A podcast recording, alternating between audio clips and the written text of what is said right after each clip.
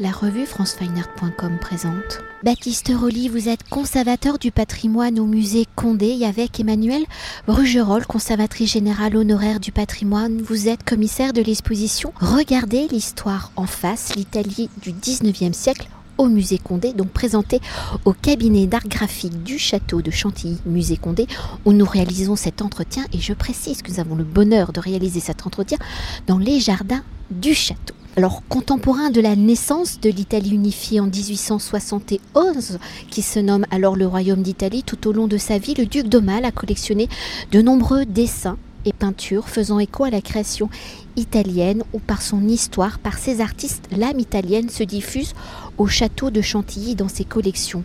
Alors en citant Stendhal, hein, regardez l'histoire en face qu'il formule ainsi dans Promenade dans Rome de 1829 par cette histoire particulière de la collection du duc d'Aumale que l'exposition aborde les regards singuliers des artistes face aux strates de l'histoire, donc celle de l'Antiquité, de la Renaissance et de l'ère contemporaine à la création d'une unité de la péninsule italienne où les artistes en formation, je le rappelle, issus du prix de Rome et qui pratiquent le grand tour, se font les yeux de cette histoire en feuilletage. Alors avant d'évoquer la collection du duc d'Aumale et son regard sur l'Italie du 19e siècle en contemporain de l'unité italienne naissante, quelle est la relation du duc d'Aumale avec l'Italie, cette relation est-elle artistique, familiale, militaire, un savant mélange des différentes facettes de sa vie. Et en fils de famille royale et en héritier, pour son éducation, fera-t-il un grand tour, séjournera-t-il en Italie? Et quelles sont les villes qu'il aurait traversé. Alors je suis ravi que vous commenciez par cette question parce que c'est précisément l'un des principaux apports de l'exposition, c'est qu'elle nous a permis de retourner dans les sources, refaire un travail d'archives, parce qu'on a voulu comprendre quelle avait été l'attitude du duc de Mal vis-à-vis du Risorgimento, puisque c'est la grande histoire, la grande aventure en fait de l'Italie au 19e siècle, c'est-à-dire que le pays, qui n'en est pas encore un, est complètement morcelé, euh, sous la domination des Habsbourg au nord-est, sous la domination des Bourbons espagnols au sud, gouverné par le pape au centre, dans le Latium. Et donc le duc de Mal ne pouvait pas ne pas s'intéresser à cette histoire parce qu'il est un grand militaire, c'est sous, cette forme-là qu'il a commencé sa carrière. Sa mère euh, est, en famille avec les Bourbons-Sicile. Son épouse est une Bourbon-Sicile. Lui-même a une résidence en Sicile, le Zucco, dont nous présentons un dessin réalisé par Ernest Hébert dans l'exposition. Et en fait, tout nous aurait porté à croire que le duc d'Aumale serait hostile au Risorgimento, de par ses attaches familiales. Euh, parce que précisément, Garibaldi, qui est l'un des pères fondateurs de la nation italienne, l'un des acteurs du Risorgimento, doit, pour parvenir à unifier le pays, chasser la belle famille du duc de Mal du sud de l'Italie. Il y parvient. C'est ce qu'on appelle l'expédition des mille qu'il engage avec, selon la légende, mille hommes. Et à mille, il débarque en Sicile. Il traverse la Sicile. Garibaldi et ses hommes conquièrent la Sicile. Puis ils se rendent à Naples. Ils chassent les Bourbons Siciles de Naples. Et suite à ça, suite à cette conquête de ce qu'on appelle le Mezzogiorno, le sud de l'Italie, Garibaldi offre tout le sud de l'Italie à Victor Emmanuel, qui est le roi du Piémont, et c'est grâce à cet acte fondateur que le Risorgimento vraiment s'engage. Et le duc d'Aumale, qui aurait pu être hostile en fait à ce mouvement qui privait de pouvoir sa belle famille, a donné des consignes à l'administrateur de ses propriétés en Sicile, qui lui demande, qui lui écrit pour lui dire Garibaldi a débarqué, comment réagissons-nous? Quelle attitude adopter? Le duc de Mal lui répond d'observer la plus stricte neutralité, de ne soutenir ni un côté ni l'autre. Et en fait, ce qui se produit, c'est que Garibaldi respecte les biens du duc de Mal. Ses hommes ne pénètrent pas les palais euh, du Zucco ni le palais d'Orléans dans lesquels le duc de Mal a vécu, mais ce sont les soldats du royaume des deux Siciles qui, luttent contre Garibaldi, qui saccagent le palais et euh, les, deux palais siciliens du duc de Mal. Donc en fait, c'est un retournement de situation assez fou et le duc de Mal lui-même, plus tard, prend position dans la presse, dans une lettre, une lettre sur l'histoire de France, dans laquelle il dit, il dit de manière très claire que le droit des Italiens à s'unifier tient à leur droit à l'autodétermination et qu'il faut absolument lui permettre cette liberté d'unifier enfin un tout qui a été, je cite, morcelé pendant des siècles. Donc en fait, le duc de Mal avait d'une certaine manière, et c'est complètement dans le sillage de son attitude très libérale, il avait conscience qu'il fallait que les choses changent, et d'une certaine manière, ça rejoint euh, une réplique culte qu'on connaît tous à travers le cinéma, mais qui vient en fait de la littérature. Euh, c'est évidemment le guépard qu'on connaît principalement à travers Lucchino Visconti, mais vous, connaissez peut-être cette scène où en gros un jeune aristocrate veut aider les militants du Risorgimento en fait. Et son oncle, le prince Salina, lui demande pourquoi il veut faire ça, puisque précisément lutter pour le Risorgimento, c'est amoindrir le pouvoir des princes locaux, donc c'est contre leurs intérêts. Son neveu lui répond, Tancred, joué par Alain Delon dans le film de Lucchino Visconti, lui répond euh, qu'en gros il faut que tout change pour que rien ne change. Et c'était le grand enjeu politique du Risorgimento, c'était on unifie l'Italie, mais sous quelle forme? On en fait une monarchie ou on en fait une république? Euh, Mazzini, qui est un des autres pères fondateurs du Risorgimento, ils étaient quatre, euh, gardera une aigreur terrible parce que finalement le Risorgimento fait de l'Italie un royaume.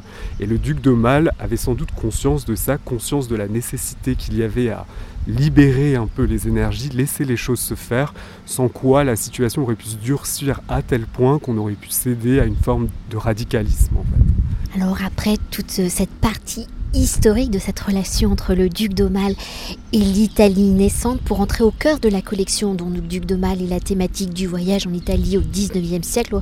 Regarde la citation de Stendhal, hein, regardez l'histoire en face, reprise comme titre de l'exposition. Quels sont ces artistes justement qui vont voyager dans cette Italie naissante du 19e siècle et que le duc d'Aumale va acheter donc collectionner. Quels sont les thèmes collectionnés et privilégiés par le duc d'Aumale? Privilégie-t-il la dimension historique, antique, académique, anthropologique? Et dans ce grand atelier à ciel ouvert où les artistes aiment venir se former, comment appréhende-t-il justement cette Italie naissante? Reste-t-il dans une dimension classique, antique, académique ou envisage-t-il l'Italie comme un champ d'expérimentation. Le duc de Mal, et c'est ce qui ressort également de l'exposition Ingres, qui est exposée simultanément à notre exposition Regardez l'histoire en face, aimait la peinture, sans doute avant tout pour ses qualités narratives.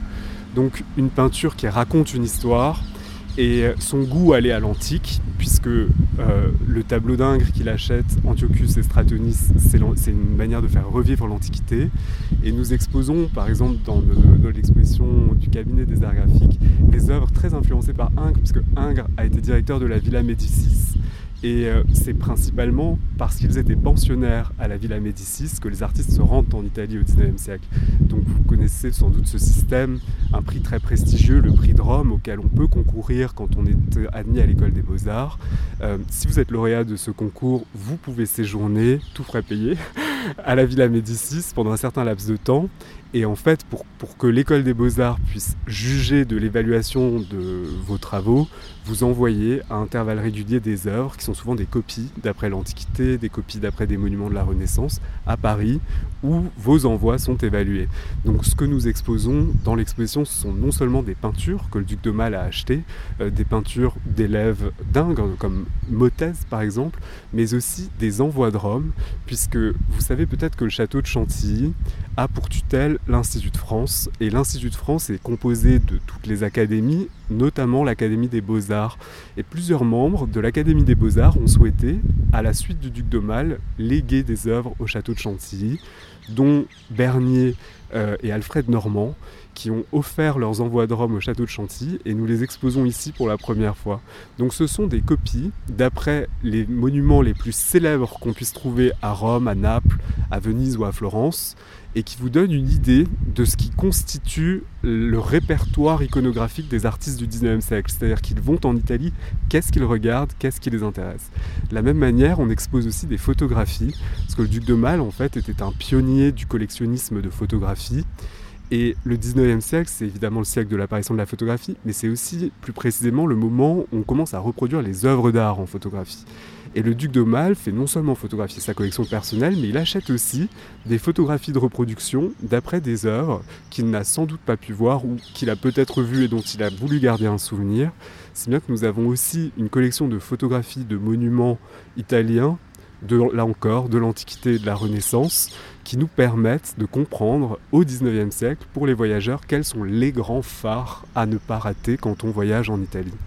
Et la dernière tranche, chronologique en fait, qui a intéressé le duc d'Aumale, c'est l'Italie dont il a été le contemporain. C'est l'Italie qu'il voit au quotidien sont les femmes italiennes, le pittoresque des costumes, le pittoresque des paysages. Et on retrouve dans notre exposition des œuvres d'artistes comme Léopold Robert, par exemple, qui est l'un des plus grands artistes dans ce genre. C'est lui qui a vraiment élevé euh, les scènes qui étaient avant jugées comme pittoresques et un peu mineures en termes de hiérarchie des genres. Euh, des scènes où on représenterait par exemple une paysanne, dans le cas d'un de nos tableaux, assise sur les ruines de sa maison, avec le Vésuve en arrière-plan, et après qu'un tremblement de terre lui ait fait perdre tous ses biens. Ce tableau, par exemple, est acquis par Louis-Philippe, le père du duc d'Aumale.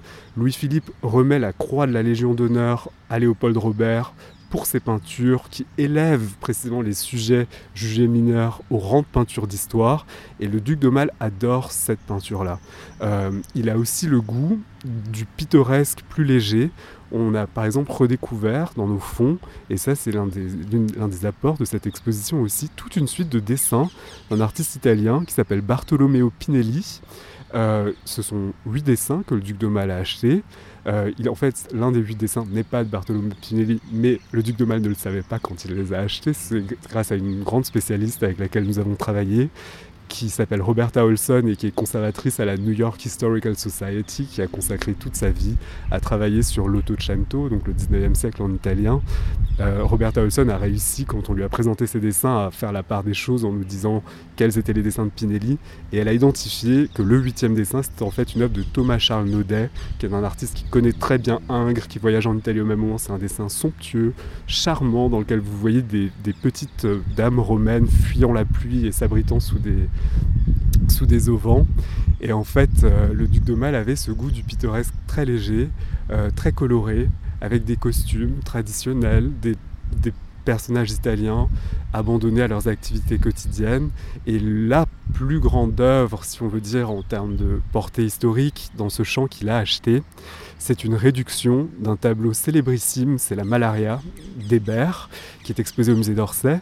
Et en fait, c'est un tableau qui a connu un tel succès lors de son exposition au salon à la, moitié du 19e siècle qu'il en a réalisé plusieurs répliques, euh, parfois en format plus petit, parce que c'est un très grand format au musée d'Orsay. Le duc de en a acheté une. Et en fait, on y voit des paysans qui fuient euh, les marais, les zones marécageuses dans lesquelles ils vivent.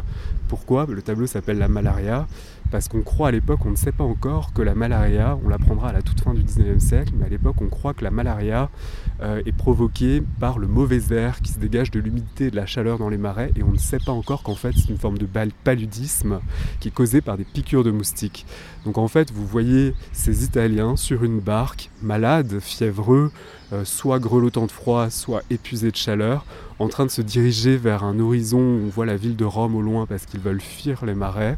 Et les commentateurs, ont, dès, le, moment où cette œuvre a été présentée, les commentateurs l'ont vu comme une métaphore de l'Italie. Un peuple à la dérive, malade, abandonné par ses élites, sans guide et se cherchant d'une certaine manière. Donc ça, c'est le genre de tableau que le duc de Malte devait particulièrement chérir puisqu'on y voit la grande histoire, celle du Risorgimento, se fondre avec le charme du pittoresque, et c'est tout ce que l'Italie du XIXe siècle offre euh, aux amateurs qu'il recherche.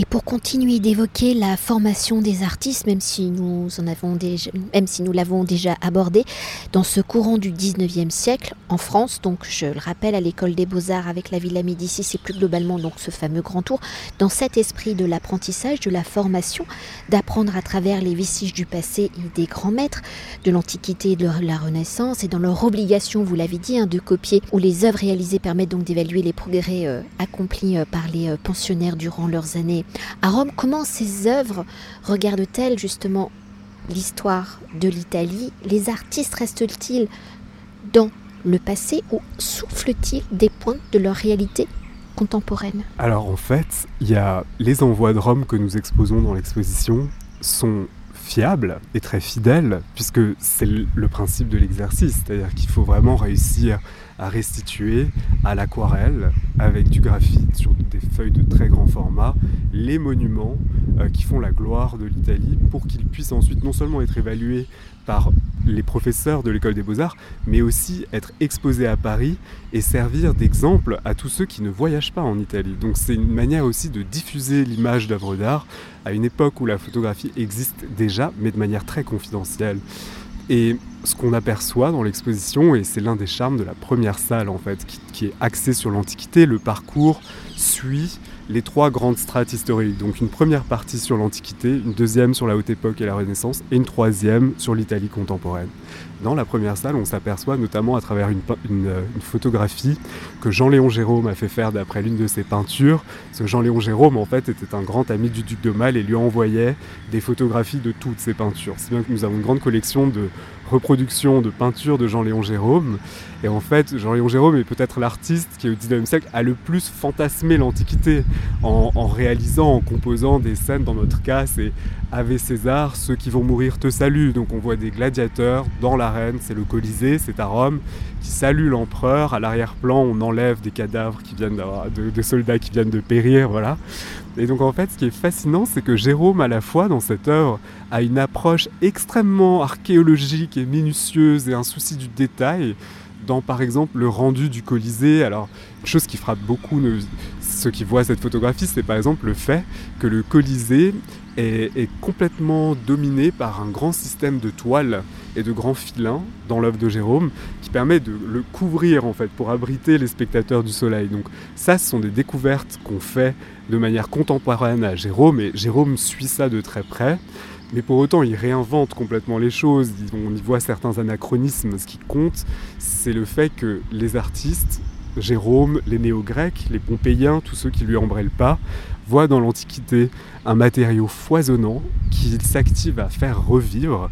Et même dans les envois de Rome, et en dépit de l'exigence de fidélité qui devrait être la leur, on voit bien que les artistes, en fait, euh, personne n'est qu'un copiste. Dès lors que vous avez un travail de copiste à faire, il y a forcément une part d'interprétation personnelle qui intervient.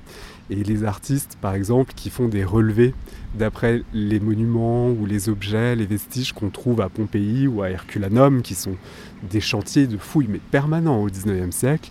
Euh, en fait, Alfred Normand, par exemple, qui est l'un de ces artistes, qui voyage dans le sud de l'Italie et qui envoie des relevés euh, à Paris, assemble d'une manière complètement artificielle les différents fragments des amphores, des chandeliers, des colonnes, des, têtes de méduses, etc., qui ont effectivement été retrouvés dans une maison à Pompéi, qui ont fait sensation et qui ont attiré énormément de visiteurs. Mais Alfred Normand, au moment de les dessiner, les compose, c'est-à-dire qu'il compose un très grand dessin de sorte à avoir une forme de symétrie, à accorder plus d'importance à certains éléments, à rendre le tout très spectaculaire. L'ensemble est très coloré, la feuille est grande, donc aujourd'hui on serait presque tenté de croire qu'on est face à l'affiche d'un grand péplum en fait, hollywoodien, parce que c'est très, c'est très impressionnant, mais en fait ce qui fascine les artistes dans l'Antiquité, c'est moins la démarche vraiment historique qui est menée par les grands érudits qui travaillent sur cette époque, que les traces qu'ils en trouvent et ce qui leur permet d'insuffler une nouvelle vie à cette époque et de la faire revivre d'une manière inventive et créative, mais quand même basée, c'est l'exemple de Jérôme, sur de vraies découvertes archéologiques. Et quand même, même si vous l'avez déjà légèrement euh, abordé pour conclure notre entretien, entre le duc d'Aumale, son histoire et sa collection, et l'histoire de cette Italie naissante du 19e siècle, comment avez-vous construit et articuler l'exposition pour aller un peu plus en profondeur Alors, l'articulation de l'exposition nous est venue de Stendhal. Euh, l'idée, c'était vraiment que nous étions face à un ensemble d'œuvres inédites qui traitaient toutes de la thématique de l'Italie du 19e siècle par des angles différents. Et on s'est aperçu très vite qu'en fait, toutes ces œuvres étaient très facilement regroupables en trois entités très cohérentes. L'Antiquité, la Haute Époque et la Renaissance, et l'Italie contemporaine. Et dans le cadre de nos préparatifs, on a beaucoup relu Stendhal, on a beaucoup relu Chateaubriand, pour nous plonger en fait dans les impressions de ces voyageurs qui parcourent l'Italie au moment où elle nous intéresse, parce que c'était les œuvres sur lesquelles on travaillait. Et on s'est aperçu qu'en fait, la manière dont on avait découpé notre corpus d'œuvres se recoupait exactement avec les récits des voyageurs en Italie au XIXe siècle. Chateaubriand, par exemple, explique que quand il voyage en Italie, il parcourt deux Italies. La première Italie, c'est l'Italie des empereurs, et la deuxième Italie, c'est l'Italie des papes. Et évidemment, l'Italie des empereurs, ça se rapporte à l'Antiquité, l'Italie des papes, c'est la Renaissance en fait. Et plus tard, parce que Chateaubriand voyage à plusieurs reprises en Italie, et lors de l'un de ses voyages plus tardifs, euh, il explique qu'il ne reconnaît plus l'Italie qu'il parcourt, il le formule de manière assez amusante, mais il explique que les femmes qu'il avait laissées jeunes sont devenues vieilles. Il explique qu'on s'occupe beaucoup des monuments, on s'occupe beaucoup des ruines, on les appuie, on les désherbe. Bref, il explique qu'il ne reconnaît plus rien et il conclut en disant que voulez-vous qu'on fasse ici? Parce qu'en fait, ce qui s'est passé, c'est qu'entre-temps, l'Italie a vraiment changé complètement de dimension. Euh, et c'est Stendhal qui prend le relais de Chateaubriand pour comprendre ce que c'est que l'Italie du 19e siècle et qui lui formule très clairement l'avènement d'une troisième Italie, euh, qui serait l'Italie des peuples. Il explique, en fait, pour attirer l'attention des visiteurs sur l'Italie contemporaine, parce que le voyage en Italie a une longue histoire en fait. Depuis des siècles et des siècles, on vient en Italie pour les vestiges antiques et pour les chefs-d'œuvre de la Renaissance. Et Stendhal veut attirer l'attention de ses lecteurs sur l'Italie contemporaine, et c'est dans ce sens qu'il écrit que quand on veut comprendre l'histoire, il faut savoir la regarder en face. C'est-à-dire, venez voir les vestiges de l'Italie antique, de l'Italie renaissante, mais regardez aussi les yeux dans les yeux, en face à face, l'Italie contemporaine, qui continue d'écrire cette histoire et qui la continue en fait. Et donc c'est tout simplement, si je puis dire, à travers Chateaubriand, Stendhal, Berlioz, qui a aussi écrit des souvenirs qui recoupent complètement cette identification de trois grandes strates historiques que nous avons, que nous avons construit le parcours de l'exposition. Merci beaucoup. Je vous en Merci. Cet entretien a été réalisé par franceweiner.com.